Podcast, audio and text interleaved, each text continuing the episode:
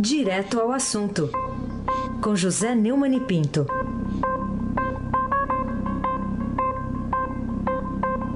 Dia do Índio hoje, né? É. Dia do Índio. Cacique aqui. Neumann, bom dia. Bom dia, Samba. É dia do índio e do tchá-tchá-tchá. É. Bom dia, Carolina Ercolim, tintim por tintim. Bom dia, Almirante Nelson. Santa Bom Fé, dia, hein? Diego Henrique de Carvalho. Bom dia, Clã. Bonfim, Emanuel, Alice Isadora. Bom dia, Moacir Biasi. Bom dia, ouvinte da Rádio Eldorado FM 107,3, sob as ordens de Aí se abate o craque. Vamos lá, vamos com Santa Fé hoje, com a Santa Fé de todos os dias. O... Podemos ir com a Santa Fé? Não, vamos de fé profana. Vamos lá. Então vamos para a fé profana aqui.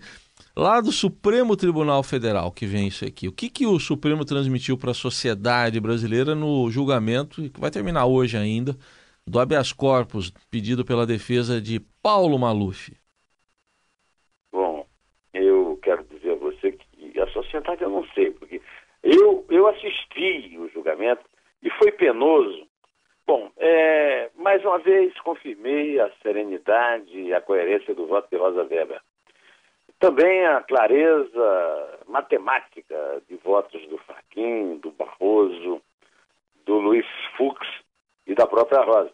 Me surpreendeu o voto a favor do, do bandido Paulo Maluf pelo Alexandre Moraes, que foi secretário de, de Justiça aqui em São Paulo, né? E que deve conhecer a fama do Maluf, né? Pois é, é, mas duas coisas me chamaram a atenção e eu gostaria de transmitir a vocês aí aos nossos ouvintes? A primeira delas é o, o discurso é, de tragicomédia mexicana de quinta categoria do advogado Antônio Carlos, o Cacai, né? É, ele contou uma história, agradeceu ao, ao Supremo, ao, ao Toffoli, por ter salvado a vida de um homem. Bom, os votos do Toffoli, mas principalmente do Ricardo Lewandowski, frango com polenta, é, são de amargar, né? O, o Gilmar Mendes disse que o juiz não deve julgar pelo clamor público, porque senão ele é covarde. Agora, o, o, o, o Toffoli inventou um novo tipo de julgamento penal, né? Para ele não vale a ficha corrida do elemento julgado, vale o tamanho da conta bancária. No Brasil dele, só pobre que rouba ou que mata vai para cadeia. O milionário tem direito de morrer em casa, com os cuidados dos seus entes queridos. O, o Ricardo Frango com Poleta Lewandowski, ele deve julgar pelo, pelo, pela marca do perfume eh, do paciente, entre aspas, né? Porque ele defendeu o contrário. eh, se, se você não pode ouvir o clamor popular, então você vai, o Gilmar Mendes deve estar ouvindo o seu novo companheiro eh, de, né, de posição, de postura, que é o Lewandowski, que defendeu ontem que nós estamos numa crise. Isso, uma crise com 13 milhões de desempregados. Então temos que ser mais condescendentes, mais condescendentes com o Paulo Maluf. Você já ouviu falar de condescendência do Supremo com preso pobre? 40% dos presos do Brasil é, ou não, não estão sendo processados regularmente, ou já poderiam ter saído da cadeia. Mas o Toffoli, o Lewandowski, ah, meu Deus, estão cuidando da saúde, por isso que o Cacai agradeceu. Ah, vocês salvaram a, a vida do meu cliente e a garantia do saldo bancário na minha conta este mês. Carolina Ercolim, tintim por tintim. Tá interpretativo hoje o Neumann, não é isso? Ah, Tu é fulo da Vamos vida. ver se ele, se ele Por também. todos os motivos, pela Santa Fé e pelo Supremo. É, vamos ver como é que ele, como é que ele personifica Celso de Mello, porque eu queria saber o que quer dizer, o que você tem a dizer a atitude do decano do, do Supremo Tribunal Federal, que esperou 10 anos para decidir um processo criminal e terminou mandando arquivar o caso, hein? E mais, viu, Carolina? Ele, o repórter Breno Pires, que aliás é um excelente repórter lá da Sucursal de Brasília, é, perguntou se ele não podia ter decidido ao longo desses dez o que é que havia de tão é, emocionante para ele ler isso, esses dez anos. E ele mandou o repórter, de forma arrogante, procurar numa página em que não havia explicação nenhuma. Eu aconselho, eu não tenho tempo aqui de ler todo, mas o editorial do Estadão chamado Inépcia, né, porque não foi bem de juiz inepto que o Saulo Ramos chamou o, o, o Celso de Mello. Né? Não foi bem juiz inepto, mas também não vou dizer como é que foi. O que eu vou ler é o último parágrafo do editorial, Inépcia. Não se trata, infelizmente, de caso isolado de morosidade. O Supremo tornou-se um necrotério de processos que envolvem autoridades acusadas de corrupção. Isso não deveria ser trivial. Justiça que tarda, seja para condenar ou absolver, solapa a confiança dos cidadãos nas instituições e na democracia. Ainda bem que o Estadão está alerta para isso. Agora, quero lhe dizer o seguinte: é isso o que está nesse parágrafo aqui, explica por que condenação zero na Lava Jato, zero, meu amigo Raíssen Abac, o craque. Nove anos, dez meses e 21 dias. E depois da, da, de receber as alegações finais é que saiu essa decisão aí. Ah, isso aí professor Benedito que te ensinou a fazer essa conta direitinho. É, não, eu tô vendo no editorial também aqui. Ah, então. Vamos seguir aqui, Neumann, ainda falando do, do Supremo. A ministra Carmen Lúcia, né, fez um pedido aí para a procuradora Raquel Dodge. Queria saber de você por que, que ela fez isso. Ela pediu uh, para Raquel Dodge clareza sobre o pedido de impeachment de Gilmar Mendes. Essa aí é uma história que a gente só basta contar, nem precisa comentar. Raquel Dodge foi indicada por Gilmar Mendes ao Temer, que a nomeou para a Procuradoria-Geral da República, combatendo seu inimigo eh, Rodrigo Janot, que eu não tenho nada contra, porque o, o Rodrigo Janot é, no, a, a, delação premiada da, da, JBS é um vexame. Agora, acontece que a Raquel Dodge está sentada sobre esse, o pedido de impeachment do Gilmar Mendes há, há, seis meses. E agora mandam um negócio em cima do muro. Eu acho que a Carmen Lúcia fez muito bem. Ela está lá para dar um depoimento, para dar um parecer. Tenha coragem de absolver o chefinho, o indicador, ou então tenha coragem de enfrentá-lo, como aliás ela já enfrentou. Mas ela precisa esclarecer isso. Ela precisa dizer qual é a posição da Procuradoria-Geral. Aliás, a impunidade, o, o, essa, essa canalice generalizada lá no Supremo, ela se explica pela impunidade deles. Todos devem alguma coisa, todos, todos. E aí um protege o outro. É o chamado corporativismo Carolina Ercolim, tintim por tintim. Muito bem, Neumani. Bom, é, o que, que José Dirceu pretende pedindo ao Supremo Tribunal Federal? Garantia de liberdade depois de julgados os seus recursos no Tribunal Regional Federal, hein? Você pensa que é cinismo, né? É muito cínico da parte dele. José Dirceu, ele estava preso porque ele delinquiu enquanto cumpria pena na Papuda. E aí o Moro não teve dúvida, mandou prender, não tinha outro jeito. Foi solto pelo Supremo Tribunal Federal. Solto não, está com é, tornozeleira em casa. Eu só queria saber como é que a Polícia Federal me prova que esse pessoal que está de tornozeleira é realmente é, seguido. Eu lembro até de ter recebido uma foto lá da Bahia, na época que o Santana estava com tornozeleira num show, né? Pois bem, é, a, o, o Zé Disseu faz isso por cinismo, é claro, mas faz também porque conta com o Supremo Tribunal Federal. Conta como última instância porque sabe que já foi protegido lá e sempre o será. Raíssa abaque o craque. Bom, outra questão aqui, Neumann, ah, vamos acompanhar né, essa questão envolvendo Zé Dirceu também, mas o que, que significa, significa na vida real a negação, mais uma vez, pela oitava turma do Tribunal Regional Federal da quarta região lá, uh, que pega Curitiba, fica em Porto Alegre, dos recursos. É, é, é, em Porto Alegre, não é, é em Curitiba. Isso, é. Tá dos recursos pedidos pela defesa de Lula, porque acabou lá agora, né? Agora não tem mais lá, mas eu acho que o que serve para essa. Essa serve para mostrar que não tem fim. É, realmente, no tal do trânsito em julgado, é uma eternidade, são as calendas gregas, é a impunidade. Por isso que no meu artigo, o artigo que eu fiz no jornal, eu ponho no, no, no blog com outro título, por instrução do jornal.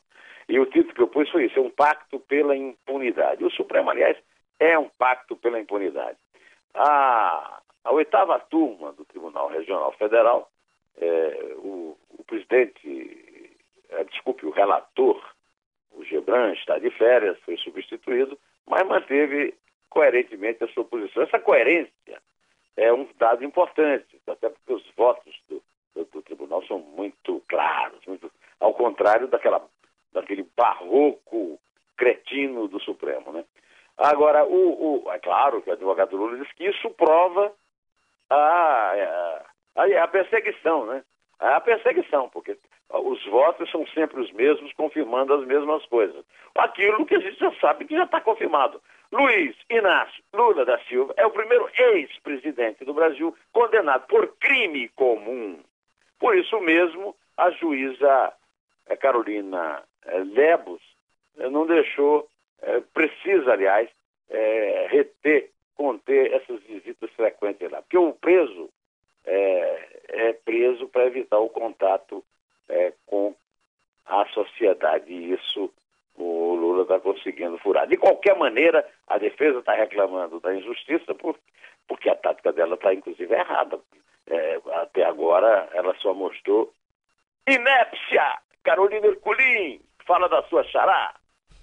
Vamos falar então, já que você mencionou a juíza Carolina Lebus, né, da Vara de Execuções Penais em Curitiba. Ela fez bem ou fez mal em negar a possibilidade de visita do Prêmio Nobel da Paz, o Adolfo Pérez Esquivel a Lula? Adolfo Pérez Esquivel é argentino e está indicando Lula para o Prêmio Nobel da Paz. E eu já lembrei aqui que o Lula é que criou essa guerra, é, inclusive que sempre a qual sempre se refere Gilmar Mendes, se refere o Ricardo Lewandowski, etc. Né? É, o, o, o que ele quer aparecer, esse Prêmio Nobel da Paz, é, é um, um, um Zé Ninguém, não tem assim. Não, lutou contra a ditadura na Argentina. Isso não significa que ele tenha promovido a paz, né? Muito menos o Lula. De qualquer maneira, não tem nada que está visitando o Lula, né? É, como, eu, como eu já disse, vou repetir, o Lula é preso comum, é criminoso, ele é corrupto e é lavador de dinheiro, queira ou não queira a defesa. Então, que fique lá isolado. Né? Ela não pode impedir visita de senador, nem visita de deputado que está vindo aí, né? Mas é, desses estrangeiros é, xeretas, ah, ela pode. Viu? Raíssen abate o craque. E o que, que a presidente nacional do PT, Gleisi Hoffmann, disse aí de tão ofensivo sobre as instituições republicanas no pronunciamento da TV árabe Al Jazeera, porque a Procuradoria-Geral da República até instaurou um procedimento preliminar para abrir uh, ou não inquérito a respeito desse assunto, né, Mani? Depois da, da... Vamos ouvir, né? Vamos ouvir a Gleisi. Vamos lá, Almirante Nelson. Sou a senadora Gleice Hoffmann, presidenta do Partido dos Trabalhadores, e me dirijo ao mundo árabe através da Al Jazeera para denunciar que o ex-presidente Lula é um preso político em nosso país. Lula é um grande amigo do mundo árabe. Ao longo da história, o Brasil recebeu milhões de árabes e palestinos, mas Lula foi o único presidente que visitou o Oriente Médio. Lula sempre defendeu a existência do Estado palestino. Lula foi condenado por juízes parciais num processo ilegal. Pois bem, é, isso aí basta para justificar o processo. É, não porque seja árabe, essa tentativa que a, a, a, a Glaze fez de se defender é, dizendo que a, a é, xenofobia da Ana Amélia Lemos, quando reclamou desse, desse depoimento é, incrível aí, é uma tentativa absurda, estúpida, não tem nada a ver. Né? É, a verdade é que ela ofende as instituições republicanas, ela comete crime de traição à pátria. Só tem uma coisa, é que tem nada a ver com árabe. Isso está sendo feito no mundo inteiro. Ah, o crime maior ainda é o de dona Dilma Rousseff, que usa nosso dinheiro para viajar pelo mundo dizendo essas mesmas mentiras. O processo do Lula é legal, legalíssimo. É, o Lula não é um preso político. É, como dizia antigamente o, o, o Reinaldo Azevedo, que hoje defende o Lula ferozmente. um político preso e não um preso político, como ela disse. E, no mínimo, ela tem que ser processada por mentir e usando um cargo importante, ela é senadora da República, presidente de um partido importante, ela simplesmente é, mente para o povo árabe, mente para o mundo, PT mente para o mundo. E, Iglesias Hoffmann, aliás, tem uma pessoa que está me lembrando aqui no Twitter, por que, é que o Paulo Bernardo não foi preso? Porque o Supremo inventou o chamado foro do puxadinho. A cama da Gleisi é foro privilegiado. Carolina Ercolim, tintim por tintim. Ô, ô Neumann, dá uma atualizada aqui pra gente em que os depoimentos da família Torrealba, proprietário lá do Grupo Libra, concessionário do Porto de Santos, pode mudar o destino do inquérito da Polícia Federal sobre o tal do quadrilhão do MDB, hein? É, eu fiz questão de encerrar com esse assunto hoje. Isso é um furo do Globo. Dois repórteres do Globo é, é descobriram que o depoimento do Gonçalo Torrealba, que estava no exterior e voltou para o Brasil e aqui foi a Polícia Federal, é um depoimento que está em sigilo, mas o Globo descobriu e está dando na edição de hoje, que o Gonçalo Torrealba é, é, informou que realmente teve um contato com João Batista Lima e Filho, famoso, Lima Filho, o famoso coronel do Temer. O Temer já respondeu à Polícia Federal por escrito que não é verdade. O Temer continua, pelo visto, ou mentiu o Torrealba, e aí ele tem que processar o Torrealba, ou mentiu o Temer. E esse negócio do Torrealba é grave pelo seguinte, que você já ouviu falar, mas vamos falar de novo para o nosso público lembrar. A família Torrealba é dona de uma empresa chamada Libra. Essa empresa deu um milhão de reais para a campanha do MDB via Coronel João Batista Lima, via Temer. E ganhou um prêmio especial, teve uma concessão é, prorrogada por 35 anos no Porto de Santos. 35 anos. Até hoje, desde que ela ganhou isso, ela não pagou um tostão. Ela deve 2 bilhões e 800 milhões do pagamento por essa concessão que ela não paga à Companhia de Postos do Estado de São Paulo, a CODES. Uh, graças ao Eduardo Cunha, que está preso, e ao Temer, que está na presidência, mas que são acusados pelo Rodrigo Janot de pertencer ao mesmo quadrilhão do MDB, eles for, mereceram uma arbitragem é, comandada pelo Canadá para decidir o que é que vai fazer com essa dívida, se deve ou se não deve, quando simplesmente devia ter sido expulsa do Porto, devia ter sido caçada a concessão, e essa arbitragem vai sendo empurrada pela barriga, a, Advocacia Geral da União é, está cuidando do assunto sem ligar, o Tribunal de Contas da União já deu parecer que a, a concessão deve ser suspensa, está sob a, a, relatoria da ministra Ana Reis, e a, o rolo continua. O que é certo é que está pintando aí, né? Um, esse depoimento do, do Gonçalo Torrealba pode levar a Procuradoria-Geral da República a fazer um terceiro, a pedir um terceiro inquérito, mas aí vai depender da Câmara, como tudo que acontece com o presidente da República. Também não sei se vai para frente. De qualquer maneira, hoje eu resolvi fazer, já que o Flamengo dançou ontem no Maracanã sem público, eu resolvi fazer a Carolina, o Heisen, o Nelson, o Diego, todo mundo que está nos ouvindo, dançar um tchá-tchá-tchá dos meus tempos de assustados em Campina Grande, em homenagem a Paulo Maluf, Toffoli, Lewandowski, Temer Moreira e Padilha, e a família Torrealba, todos eles, abre sésamo, um tchá-tchá-tchá com Ouro Ramos Marques, Ramon Marques. Ábrete, ábrete sésamo, ábrete, ábrete sésamo.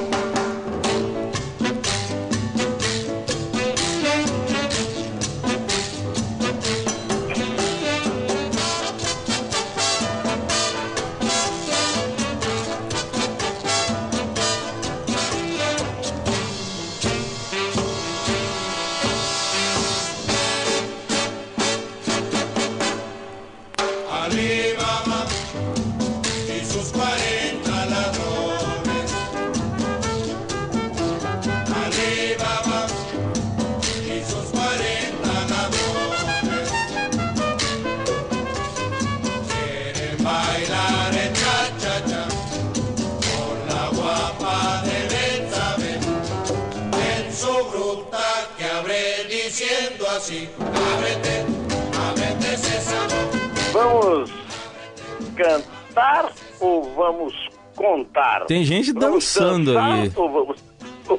É, tem gente dançando aí. Acho que a gente podia contar em espanhol hoje. É? Ah, então vá, vamos lá. Vamos em espanhol. Vai lá. É três. É dos. Es uno. Inte, hasta luego.